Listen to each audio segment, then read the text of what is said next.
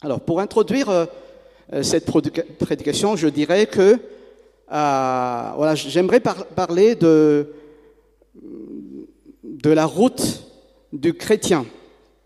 Alors, j'ai intitulé ce message, j'ai donné comme titre le, la route sur la route sombre et rocailleuse. Bon, et dit cela, je pense que la plupart d'entre nous, bon, y compris moi, dans certaines mesures, nous avons tous déjà conduit ou nous avons déjà été conduits sur des routes en, mauvais état, en mauvais état. Vrai ou faux? Notre réseau routier est en général en très mauvais état. Euh, mais bien sûr que euh, y a aussi des, des routes en, très bon état. Mais sur certaines routes, il faut quasiment faire du slalom pour réussir à éviter les nids de poules ou les nids de zébus, si vous voulez. Euh, et comme je l'ai dit tout à l'heure, merci Seigneur, car euh, dans plusieurs villes de nos, de, nos régions, il y a des routes en construction ou en réparation. Et certaines sont déjà faites et très bien faites. Mais ces réalités routières peuvent être cause de retard ou de frustration, voire d'accidents durant nos déplacements. Et sans doute, nous avons tous fait l'expérience. Alors cette semaine, il y avait eu la, l'assemblée générale de la société biblique malgache et euh, sans doute euh, ultérieurement il y aura euh, un rapport sur sur cette assemblée générale comme nous nous faisons partie de, des partenaires de la société biblique. Et donc j'ai fait connaissance de, de, de certaines personnes et c'est l'avantage c'est de c'est aussi de pouvoir euh, connaître la réalité de Madagascar. Et euh, donc j'ai fait euh, connaissance d'une région qui s'appelle Darren. Vous savez, ça se trouve où Darren ben, Moi j'ai eu donc l'opportunité de, connaître, donc c'est au nord. Et donc les personnes qui vont au nord, je pense qu'ils vont soit passer par là ou faire connaissance de, de ce lieu-là, Darren. Euh, donc qui se trouve au nord de, de Voyemar, si je ne me trompe. Et euh, ces personnes-là ont fait euh, trois jours de route hein, pour arriver à Tana. Et quand ils étaient arrivés à l'Assemblée la, à générale, ils étaient fatigués et ils somnolaient le premier jour. Voilà, c'est pour dire que c'est l'état des routes qui qui ont euh, freiné, qui ont retardé euh, ces amis-là. Mais il ne faut pas aller très loin. Euh, il faut sortir un peu à, à 15 kilomètres de, en dehors de, de, Tana et nous trouvons des routes euh, mais, mais, vraiment euh, fatigantes. On a fait aussi l'expérience lundi dernier quand on était allé, c'est pas loin, c'est sur la commune de Talatanvulnonj et l'état de la route est vraiment mauvaise. Voilà, c'était un peu l'introduction. Les chrétiens, euh, comme la Bible nous le dit, les chrétiens sont des voyageurs en route vers le ciel. La Bible dit que nous sommes des pèlerins en route vers la Jérusalem céleste. Et la route des chrétiens n'est pas toujours bonne et bien goudronnée. Elle est parfois parsemée de nids de poules ou nids de zébus. Des gros trous au bon milieu de la route nous obligent souvent à faire de grands détours. La route en mauvais état nous force à ralentir. Notre voyage spirituel peut subir des retards ou nous fait vivre des frustrations. Heureusement que le Seigneur nous accompagne et il ne nous laisse seuls ni ne nous abandonne. Et pour nous encourager dans cette route parfois difficile et parsemée d'obstacles, Dieu nous a donné des chants pour que nous puissions les fredonner en cheminant avec le Seigneur lui-même. Et le message que j'aimerais partager avec vous ce matin fait partie de ces chants qui nous accompagnent dans notre pèlerinage spirituel. Et comme j'ai dit, j'ai hésité un tout petit peu quand j'ai donné un titre à ce message. Euh, finalement, j'ai décidé de, donner le titre comme euh, Sur la route, sombre et rocailleux. Mais à un moment donné, je voulais dire les nids de poule du, chrétien. C'est pas mal, hein Mais pour voir ces nids de poule du, du, du pèlerin ou du chrétien, nous allons lire ensemble le psaume 120, versets 1 à 7. Donc si vous avez votre Bible en main, c'est toujours mieux. Si vous l'avez pas, c'est projeté sur l'écran. Mais je vous invite à lire le psaume 120, versets 1 à 7. Au nom de Jésus-Christ, dans ma détresse, c'est à l'Éternel que j'ai crié et il m'a répondu. Éternel, délivre-moi des lèvres fausses, de la langue trompeuse. Que te donnera l'Éternel et que t'ajoutera-t-il, langue trompeuse Les flèches aiguës du guerrier avec des charbons ardents de genêt. Malheur à moi, j'ai dû séjourner à Méchec, habité parmi les tentes de Kédar. J'ai habité trop longtemps avec ceux qui détestent la paix. Je suis pour la paix, mais quand j'en parle, ils sont pour la guerre. Amen. Jusqu'ici, la lecture de la parole de Dieu. Et pour aujourd'hui, nous allons tirer de ce psaume trois points qui nous montrent que le chemin du croyant, sur ce chemin-là, on peut trouver à la fois des difficultés et en même temps, on peut avoir de l'assurance. Et nous allons voir donc ces trois points. Premièrement, l'appel au secours du pèlerin. Deuxièmement, les causes de la détresse du pèlerin. Et pour terminer, l'assurance du pèlerin. Le psaume 120 fait partie de ce qu'on appelle les psaumes des montées. Et pourquoi est-ce qu'on euh, l'appelle, euh, ou pourquoi on les appelle psaumes des montées? La majorité des commentateurs s'accordent sur euh, une explication celle-ci. Trois fois par année, les Israélites partaient de chez eux pour se rendre à Jérusalem afin de célébrer les grandes fêtes annuelles, à savoir la fête de la Pâque avec la fête des pains sans levain, la fête des semaines ou la fête des prémices ou encore la fête de la Pentecôte. Et enfin, la fête des huttes ou la fête des récoltes. Et nous trouvons ces fêtes dans euh, le livre de, Lévitique, chapitre 23, ou encore dans Deutéronome, chapitre 16. Et pendant le voyage, ces pèlerins chantaient ces psaumes. Et on, les appelle aussi psaumes démontés parce que il fallait en effet monter jusqu'à Jérusalem, qui est située sur une montagne. Le prophète Ésaïe indique justement que les Israélites chantaient en montant pour aller à Jérusalem. Et écoutons ce que le prophète Ésaïe le dit dans son livre, Ésaïe chapitre 30, verset 29. Vous chanterez comme la nuit où l'on célèbre la fête, vous aurez le cœur joyeux comme celui qui marche au son de la flûte pour vous rendre à la montagne de l'Éternel vers le rocher d'Israël. Voilà, donc c'est un peu euh, le contexte de ces psaumes euh, démontés. Et nous allons voir maintenant le premier point de notre message. L'appel au secours du pèlerin. L'appel au secours du pèlerin. Le pèlerin, il monte à Jérusalem et il veut adorer le Dieu d'Israël, l'éternel Dieu. Mais justement sur cette route, il rencontre des difficultés il est sur une route parsemée de nids de. Et le verset 1 de notre psaume nous dit, dans ma détresse, c'est à l'Éternel que j'ai crié, et il m'a répondu.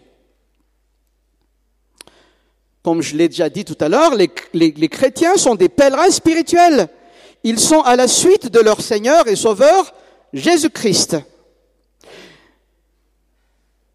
vous savez quoi? Le Seigneur Jésus a sûrement chanté ce psaume quand il se rendait à Jérusalem pour fêter avec sa famille les grandes œuvres de son Père céleste. Il est monté à Jérusalem pour servir Dieu. Il est venu chez les siens et les siens ne l'ont pas reçu.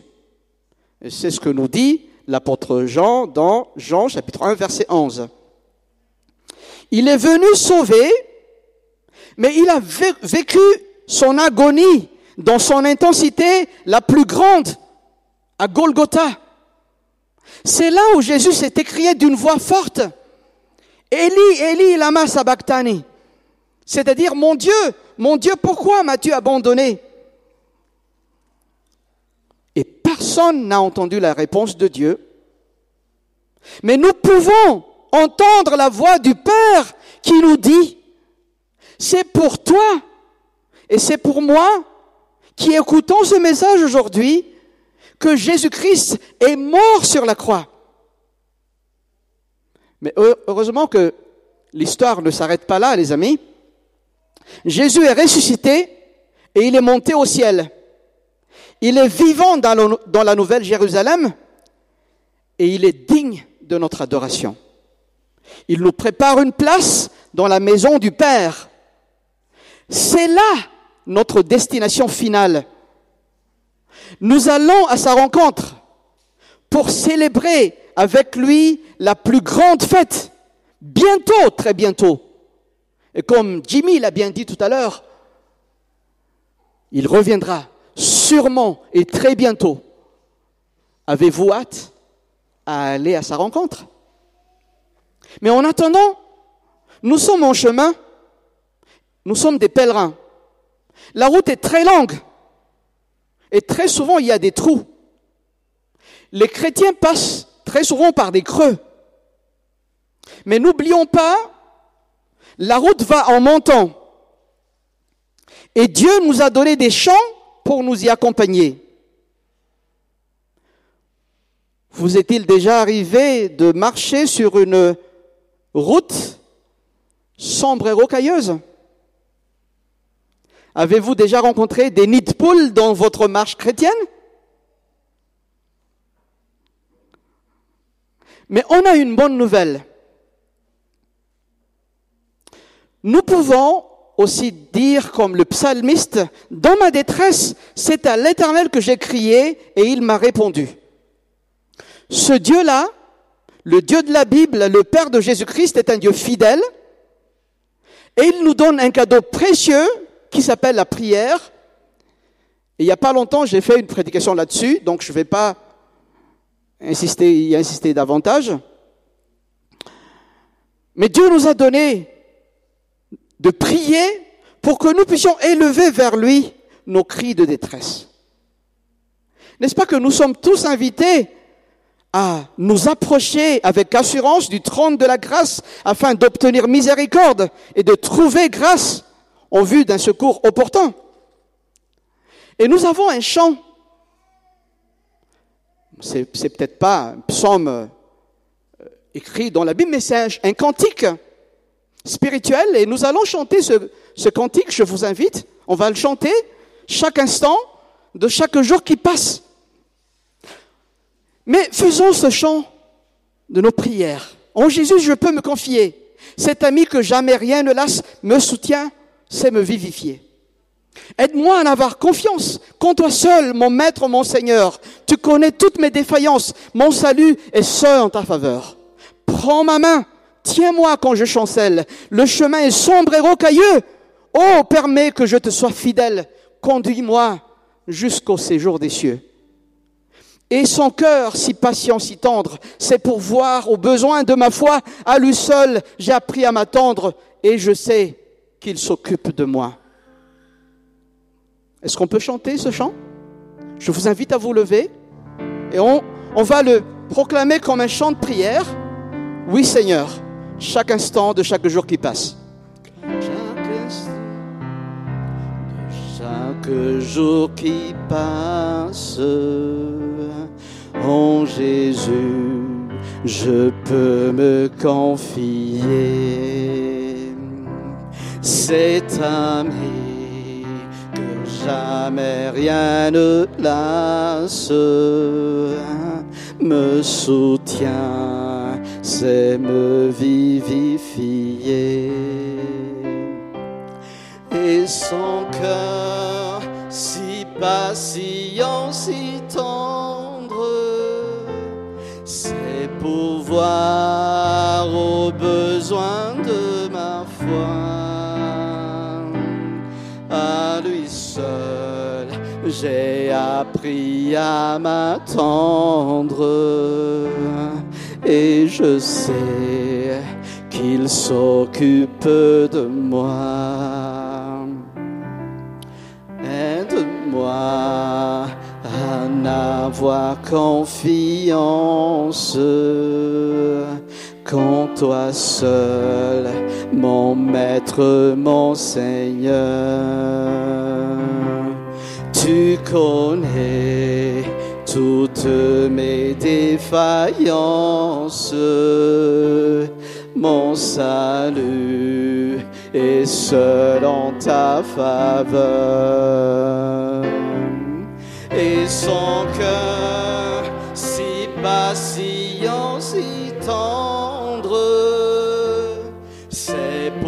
pouvoir aux besoins de ma foi.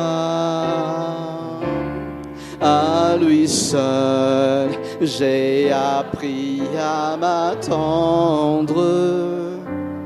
Et je sais qu'il s'occupe de... Prends ma main, prends ma main, quand je sens seul le chemin est sombre et rocailleux. Oh, permets que je te sois fidèle. Conduis-moi jusqu'au séjour des cieux et son cœur son cœur si patient, si tendre, c'est pouvoir aux besoins de ma foi. À lui seul, j'ai appris à m'attendre et je sais qu'il s'occupe de et son cœur si patient, si tendre, c'est pouvoir aux besoins de ma foi. À lui seul, j'ai appris à m'attendre et je sais qu'il s'occupe de moi. Amen. Vous pouvez vous asseoir. Nous venons de voir que la route du chrétien peut être parsemée de souffrances et de difficultés, mais il peut faire appel au secours à son Dieu et Père. Et le deuxième point de notre message est le suivant les causes de la détresse du pèlerin. Les causes de la détresse du pèlerin. Relisons les versets 1 à 3 du psaume 120. Dans ma détresse, c'est à l'Éternel que j'ai crié et il m'a répondu. Éternel, délivre-moi des lèvres fausses, de la langue trompeuse. Que te donnera l'Éternel et que t'ajoutera-t-il langue trompeuse? Quand on lit ce psaume 120, euh, on pourrait penser que ce n'est pas un psaume très joyeux, n'est-ce pas? Quand on part en voyage, on est souvent plein d'enthousiasme. Mais on trouve ici que le pèlerin n'est pas trop motivé. Le voyageur commence par un cri de détresse et finit par le mot guerre. Pas de joie, pas de louange, pas de verre pâturage. Mais quelles sont les causes de la détresse du pèlerin? Premièrement, il y a le mensonge. Éternel, délivre-moi des lèvres fausses, de la langue trompeuse. Ce pèlerin est tourmenté car autour de lui, des gens tordent la vérité et ils vivent dans le mensonge. Les dangers qui menacent sa vie ne sont pas des bêtes féroces, ni des armées invincibles, ni des meurtriers, ni des brigands, mais simplement des lèvres mensongères. Beaucoup prient, Seigneur, délivre-moi des voleurs. Seigneur, délivre-moi des brigands. Mais combien prient? Seigneur, délivre-moi des menteurs. Pouvons-nous nous identifier à ce pèlerin? Oui, chers amis. Nous vivons dans un monde rempli de mensonges et de menteurs. La Bible dit que le diable est le père des menteurs. Il est, euh, des menteurs. Il est menteur depuis le début et il est meurtrier depuis le début. Il est le père du mensonge. Et tout ce qu'il profère, c'est du mensonge. Êtes-vous fatigué de tous les mensonges qui vous environnent? Je vais citer quelques exemples ici, mais ce n'est pas exhaustif. Mensonge sur notre origine. Dans toutes les écoles, on enseigne l'évolution. N'est-ce pas? Mensonge sur notre identité. Ben, on, entend, on beaucoup de paroles. Vous êtes ceci, vous êtes un animal évolué, mais vous êtes quand même une bonne personne. Voilà.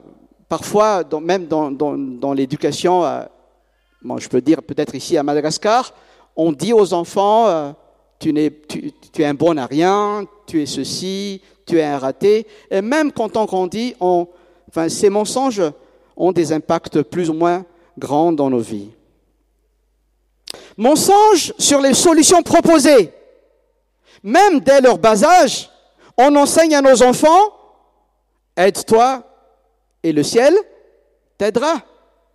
Si vous avez des problèmes, vous pouvez vous en sortir tout seul. Vous n'avez même pas besoin de l'aide de Dieu. Vous attend souvent répéter, la solution est en vous. N'est-ce pas? Mensonge sur notre destinée éternelle. Même plusieurs chants disent, pas seulement un chant, plusieurs, le ciel, l'enfer, on s'en moque. De toute façon, on ira tous au paradis. Mensonge sur le mariage. L'homosexuel l'homosexualité a réussi à faire passer le message. Et là, je voudrais tirer une solette d'alarme faut pas dire que c'est là-bas, ailleurs, à l'étranger. Ça se trouve là. Et on dit que c'est pas grave, Dieu aime tout le monde parce que Dieu est amour. Mensonge sur l'amour. Le dernier film que vous avez regardé, a peut-être essayé de vous convaincre que les relations sexuelles en dehors du mariage sont vraiment une bonne, chose. C'est même les meilleurs. Mensonges dans les publicités, à la télé, à la radio. On est même, on, nous met même dans la tête que nous avons absolument besoin du dernier gadget électronique. Mensonge partout et pour tout. Et on se pose la question, au final, à qui pouvez-vous vraiment vous fier? Aux vendeurs Aux policiers À votre garagiste? Aux politiciens À la Girama? Excusez-moi hein, pour euh, ces exemples cités, aux membres de votre famille? Peut-être que le mensonge a-t-il déjà réussi à s'insinuer dans votre propre vie, dans vos pensées? Et sur vos lèvres. Si tel est le cas, nous avons vraiment besoin de nous repentir et de renoncer au mensonge. Et nous avons besoin de cette prière. Seigneur, délivre-moi de la lèvre mensongère. J'ai grand besoin de cette prière au quotidien, à chaque instant. La puissance du mensonge est redoutable. Ceux qui persistent dans cette voie périront éternellement et sûrement. Voici comment l'apôtre Jean le dit dans Apocalypse chapitre 21 verset 8. Mais pour les lâches, les incrédules, les abominables, les meurtriers, les débauchés, les magiciens, les idolâtres et tous les menteurs, leur part sera dans les temps brûlants de feu et de soufre. Cela, c'est la seconde mort. Nous avons tous besoin d'être délivrés du mensonge de l'ennemi afin de nous mettre sur la route vers le ciel. Seigneur, délivre-moi des lèvres fausses, de la langue trompeuse. Ressentez-vous cette détresse? Est-ce là votre prière ce matin? Dieu seul peut nous délivrer du mensonge. Et Jésus-Christ l'a bien dit dans Jean chapitre 8, que si nous connaissons la vérité, alors la vérité nous affranchira vraiment. Voilà, c'était la, première cause de la détresse du pèlerin. Mais c'est pas tout, c'est pas seulement le mensonge mais nous voyons dans le texte que c'est aussi l'éloignement du pèlerin. Malheur à moi, j'ai dû séjourner à Méchec, habité parmi les tentes de Kédar. Le pèlerin se plaint d'habiter loin de Jérusalem. Méchec, c'est un endroit qui se trouve quelque part au nord, en Turquie ou en Russie. Et Kédar est au sud, dans le désert d'Arabie. Évidemment, une personne ne peut pas habiter à ces deux endroits en même temps. Le psaume, c'est une, manière poétique de dire quelque chose. Le pèlerin se sent très loin de chez lui et il a la nostalgie, il a le mal du pays. Il est normal pour le pèlerin du Seigneur de se sentir loin de chez lui dans ce monde il, est normal pour lui de dire malheureux que je suis. N'est-ce pas que le Seigneur Jésus a prié pour les disciples et pour nous aussi dans Jean chapitre 17 verset 15 à 17 Père, je ne te prie pas de les ôter du monde, mais de les garder du malin. Ils ne sont pas du monde, comme moi, je ne suis pas du monde. Sanctifie-les par la vérité. Ta parole est la vérité.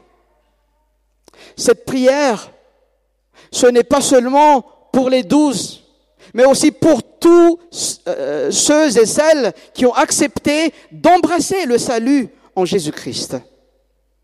Cher ami, te sens-tu malheureux en raison du mal causé par le prince de ce monde? Tu peux crier ta détresse au Seigneur parce que tu ne te, tu ne te sens pas chez toi dans ce monde qui déteste Dieu.